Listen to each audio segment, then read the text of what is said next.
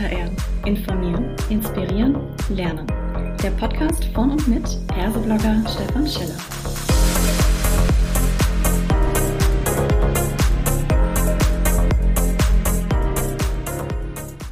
Hallo und herzlich willkommen zu einer weiteren Ausgabe von Klartext HR. Heute habe ich mir die Anna-Maria Lossos mit ans Mikrofon geholt und wir sprechen zum Thema Corporate Coworking, das Sahnehäubchen der hybriden Arbeitsmodelle. Hallo Anna, grüß dich, schön, dass du da bist. Magst du dich kurz selbst vorstellen? Hallo Stefan, ja, vielen Dank ähm, für deine Einladung. Ähm, ja, ich bin verantwortlich für das Coworking-Business in einem Immobilienunternehmen und zwar der Alstria Office äh, REIT AG. Das ist ein Immobilienunternehmen, was spezialisiert ist auf Bürogebäude und seit 2016 habe ich ähm, das Vergnügen, dort die Tochterfirma Beehive zu leiten. Mhm. Und das ist ein Coworking-Anbieter. Meine Leidenschaft war schon immer das Thema New Work. Und ähm, ja, eigentlich seit meiner Diplomarbeit vor 23 Jahren. Und äh, mit dem Thema Coworking, ja, beschäftige ich mich eigentlich ähm, weiterhin. Mhm. Sehr gut. Jetzt werden wir natürlich unseren Hörerinnen und Hörern gerne noch erklären, was genau ist denn Coworking? Ja, die Definition ist ganz wichtig. Also Coworking ähm, ganz klassisch ist ähm, ein Büroflächenservice, ähm, kann man eigentlich beschreiben. Ursprünglich ähm, gedacht für klassische Zielgruppen wie Gründer, Einzelunternehmer, Freelancer, Startups. Mhm. Man muss sich vorstellen, dort wird ein voll ausgestattetes ähm, Bürogebäude zur Verfügung gestellt für eine temporäre Zeit, äh, zum Teil eben auch schon ab einem Tag und äh, man nutzt dieses Gebäude gemeinsam, obwohl man an verschiedenen Businesses arbeitet. Also ganz klassisches mhm. Sharing-Konzept, ähm, voll ausgestattet, bedeutet, dort ähm, stehen Räume möbliert zur Verfügung, aber vor allem mit der gesamten technischen Infrastruktur. Internet spielt eine große Rolle, Scanner stehen zur Verfügung, Medientechnik, Videokonferenz spielt ja seit Corona sowieso eine ganz große Rolle. Es stehen unterschiedliche Arbeitsräume zur Verfügung, private Büros, man kann auch in Open Spaces arbeiten, Meetingräume, Eventflächen, aber auch mhm. Pausenbereiche, wo man Kaffee trinken kann, kreative Gespräche führen kann. Ähm, ja, es ist Coworking. Optimalerweise hat man eine Verfügbarkeit 24 Stunden, dass man wirklich jederzeit rein kann, wenn man einen Arbeitsplatz braucht. Okay, das kommt also quasi so auch aus der Start-up-Welt raus. Du hast auch von Richtig. GründerInnen gesprochen. Und jetzt gibt es den Begriff Corporate Coworking. Das heißt, da hat sich was verändert. Was genau ist das?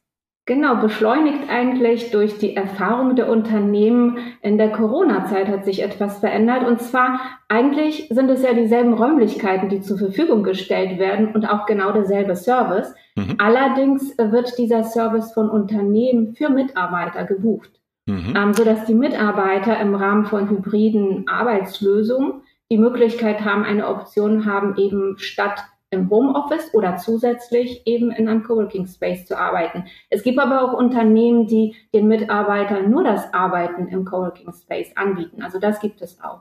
Mhm.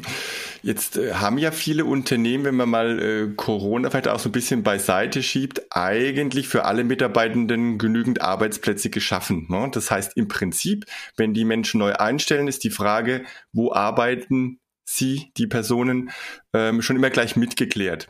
Wo ist denn jetzt konkret dieser Vorteil, wenn ich auf der einen Seite natürlich Büroflächen habe, die sind angemietet, die sind ja vorhanden, mieten die dann ab und sagen, jetzt machen wir alles per Coworking Space oder ist das eine Mischform?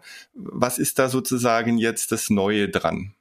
Also Unternehmen sollten auf Corporate Coworking setzen, wirklich nur als eine Option im Rahmen ähm, äh, der hybriden Lösung, denn äh, sie müssen wettbewerbsfähig bleiben. Unsere Arbeitswelt sieht ja momentan so aus, dass der Arbeitsmarkt doch recht schwierig ist, und zwar für die Arbeitgeber. Das bedeutet, ähm, um Mitarbeiter zu halten oder auch junge Talente zu gewinnen, müssen wir eine Option anbieten oder müssen wir als Arbeitgeber eine Option anbieten. Homeoffice wird, ist beliebt, wird angenommen, aber vielleicht nicht für jeden genau die richtige Lösung. Und mhm. Corporate Coworking ist vielleicht für, besonders für junge Mitarbeiter eine Option. Das bedeutet also, Corporate Coworking ist jetzt nicht in erster Linie ein Kostensparmodell, so dass man sagen kann, hey, wir äh, mieten quasi unser bisheriges Büro ab und flexibilisieren das im Corporate Coworking, sondern eigentlich ein Add-on.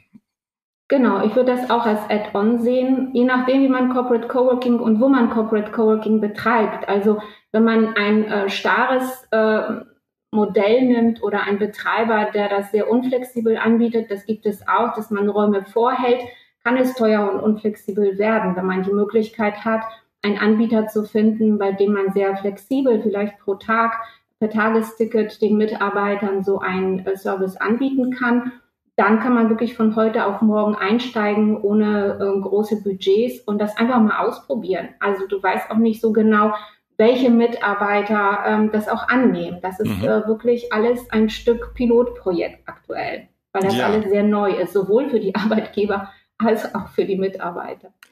Ich kenne das Konzept jetzt aus meiner eigenen oder praktischen Erfahrung ja schon eine Weile. Jetzt wollte ich tatsächlich mal auch vielleicht so ein bisschen kritisch hinterfragen. Ähm, viele sagen ja, na ja, jetzt sind einige immer von uns im Homeoffice. Das heißt, so dieses Thema Unternehmenskultur, Zusammenarbeit, ähm, Socializing, das geht alles ein bisschen verloren. Wenn wir jetzt quasi noch mehr Optionen schaffen, dass dann vielleicht von denjenigen, die schon im Office jetzt nur sind, und das ist ein kleiner Teil, noch ein paar ins Coworking, ich nenne es jetzt bewusst mal provokant, abziehen, äh, zersplittert dann die Belegschaft nicht noch weiter oder wie würdest du so einem Bedenken äh, entgegenwirken? Mhm. Also ich glaube, das A und O sind klare Regelungen. Ähm, ich glaube schon, dass es wichtig ist, so lebe ich das auch mit meinem äh, Team, ähm, dass man Teamtage schafft. Dass man mhm. wirklich sagt, an dem Tag, Dienstag, Donnerstag, wann auch immer, sehen wir uns und es auch ernst nimmt. Ich glaube, wenn man äh, solche Regelungen schafft und das ein Stück auch zur Unternehmenskultur macht und sich physisch auch wirklich sieht und das mit Prio 1 belegt und sagt, es gibt wirklich sehr selten nur Ausnahmen, dass wir uns nicht physisch sehen. Dann kann man sich treffen, wo man möchte, ob man das tatsächlich im Office macht oder im Coworking Space. Auch das ist möglich. Ich finde es das wichtig, dass man sich regelmäßig mit den relevanten Personen, mit denen man zusammenarbeitet, auch trifft. Mhm. Ich glaube, über solche Regelungen ähm, kann man das gut äh, gestalten. Auf der anderen Seite können wir natürlich jetzt auch wieder positiv anführen, man kommt ja auch in Kontakt mit anderen Arbeitenden äh, in diesen Coworking Spaces von anderen Unternehmen, sodass dieses vielleicht gegenseitige Befruchten und so ein bisschen äh, inspirieren ja deutlich höher ist, als wenn man in Anführungszeichen immer die gleichen KollegInnen, äh, die man vielleicht schon seit Jahren kennt, in immer gleichen Räumlichkeiten trifft, oder? Genau so ist das. Also das ist ein großes Plus ähm, für, äh, wenn man in einem Coworking Space arbeitet, sowohl für die klassischen Gruppen wie Freelancer und Startups, als auch Mitarbeiter von größeren Unternehmen. Also das ist auf jeden Fall äh, befruchtend und und äh, kann zu neuen kreativen ähm, Ideen führen. Ja, mhm. sehe ich als großen Vorteil.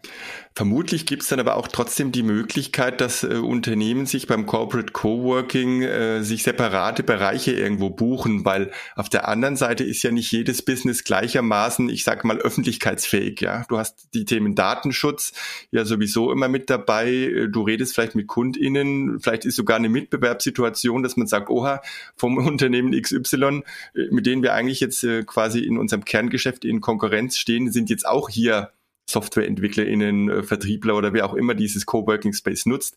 Wie kann man denn damit umgehen? Ähm, das hängt, glaube ich, so ein bisschen ein Stück davon ab, wie fortgeschritten ich mit Corporate Coworking bin. Also mhm. wenn ich schon so weit bin, dass ich weiß, diese Abteilung, dieses Team nimmt es an, äh, akzeptiert es, nutzt es, dann macht es ganz viel Sinn, dort auch einen Raum anzumieten und einen Raum vorzuhalten, mhm. weil dann ist, geht das Budget sozusagen, was ich dafür habe, nicht verloren. Wenn man sich aber in einer Pilotphase befindet, wo man erstmal so ein bisschen ausprobieren möchte, wie wird die Akzeptanz sein, wenn man das wirklich nur so als Option anbieten möchte, quasi Pilotprojekt, dann äh, finde ich das eigentlich besser und die Möglichkeit haben wir auch im Beehive, ähm, wirklich pro Tag den Mitarbeitern das anzubieten und erstmal dieses Buchungsverhalten der Mitarbeiter beobachten. Danach kann man eine weitere Entscheidung treffen und vielleicht äh, mehr anmieten, buchen und, und Räume auch vorhalten. Aber ich gebe dir recht, das hängt so ein bisschen vom Business ab. Wie viel ähm, Abschottung benötige ich? Mhm. Und äh, wie sehr möchte ich mich aber mitten reinsetzen und ein Teil der Community sein. Ja, äh, daran anschließend jetzt mal irgendwie auch einen Gedanken, der mir so kommt, äh, mit Blick auf Employer Branding Recruiting. Wenn ich da jetzt andere Menschen von anderen Unternehmen treffe und vielleicht irgendwie auch äh, mit denen häufiger zusammenarbeite, mich auch sympathisch finde, was hältst du davon, äh, bewusst vielleicht auch zu sagen, na ja, wir können als Unternehmen hier auch Employer Branding betreiben und vielleicht, wenn wir glauben, dass wir ein super attraktiver Arbeitgeber auch für die sind, möglicherweise das ein oder andere Gespräch in Richtung Recruiting führen und sagen, hey, ähm, ihr arbeitet auch schon hier, das heißt, ob ihr für dieses Unternehmen oder vielleicht lieber für uns arbeitet, macht es nicht aus. Wie wäre der Ansatz oder dieser mhm. Gedanke? Du meinst ähm, das Thema Abwerben eher als Risiko sehen, oder? Aus der es kann ja auch eine Chance sein, ne? Also ja, je nachdem, äh, ja, auf genau. welcher Seite du stehst. Aber ich je nachdem, man muss ja. man muss die beiden Perspektiven betrachten. Also wenn man als Arbeitgeber das tatsächlich als Risiko sieht, wäre jetzt meine Antwort zu sagen: Durch die neue Kommunikationsform werden wir ja überall angesprochen. Auf allen Social-Media-Kanälen wird man abgeworben, angesprochen da würde ich dem Unternehmen auf jeden Fall ähm, den Tipp geben, dass sie ihre Mitarbeiter binden, an sich binden sollen, an das Unternehmen binden sollen mhm. und nicht an den an den Raum, an das Büro, ja. Sie sollten am Mitarbeiterbindung äh, arbeiten, mit Vertrauen, Motivation, Weiterbildungsmaßnahmen, aber eben auch mit Optionen für Flexibilität. Und die andere Perspektive, gehe ich als Mitarbeiter da rein oder als Freelancer vielleicht rein ähm, und, und treffe neue Menschen, ähm, dann ist es natürlich eine Chance, natürlich, vielleicht äh, in einem neuen Unternehmen einen, einen neuen spannenden Job zu finden. Also es ist mhm. je nachdem, aus welcher Perspektive man das Thema betrachtet. Mal angenommen, wir haben jetzt Hörerinnen und Hörer da so ein bisschen angefixt und die sagen, hey, das klingt total spannend, wollen wir mal ausprobieren. Was müssen die denn bei sich im Unternehmen alles regeln, damit sowas quasi auch äh, rechtlich vielleicht auch sauber abgesichert ist?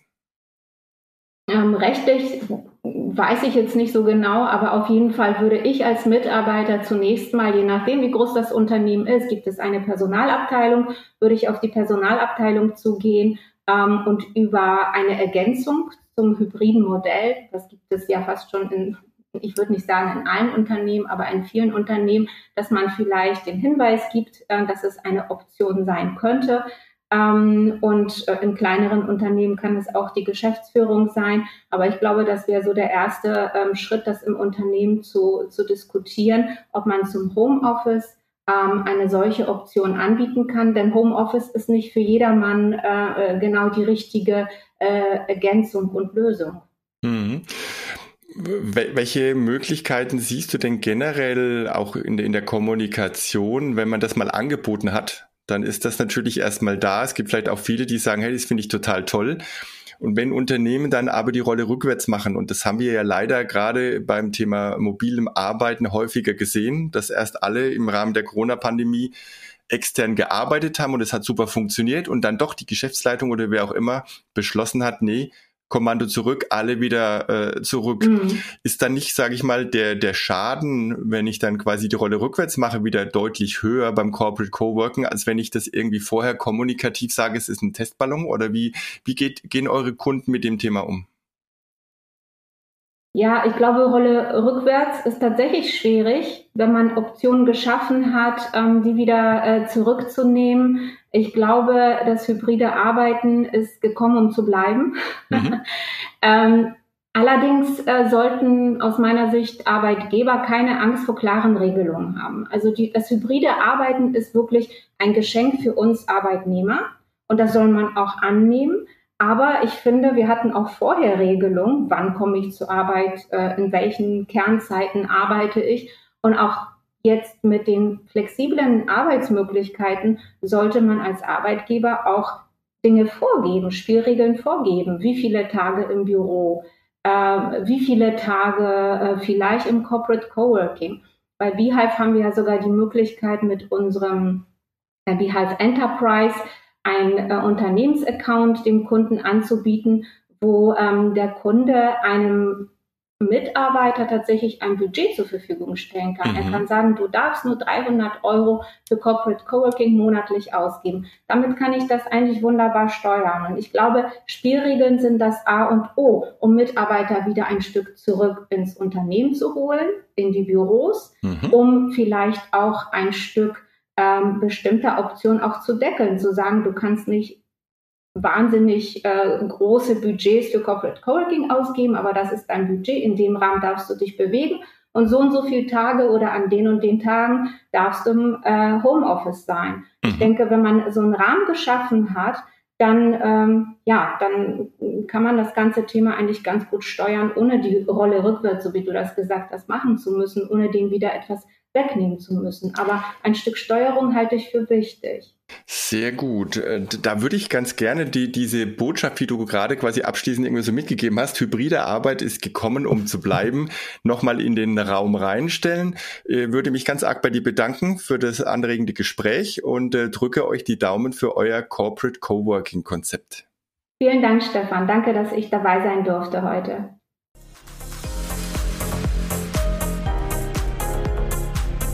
Das war eine weitere Folge Klartext HR. Informieren, inspirieren, lernen. Der Podcast von und mit Perseblogger Stefan Scheller.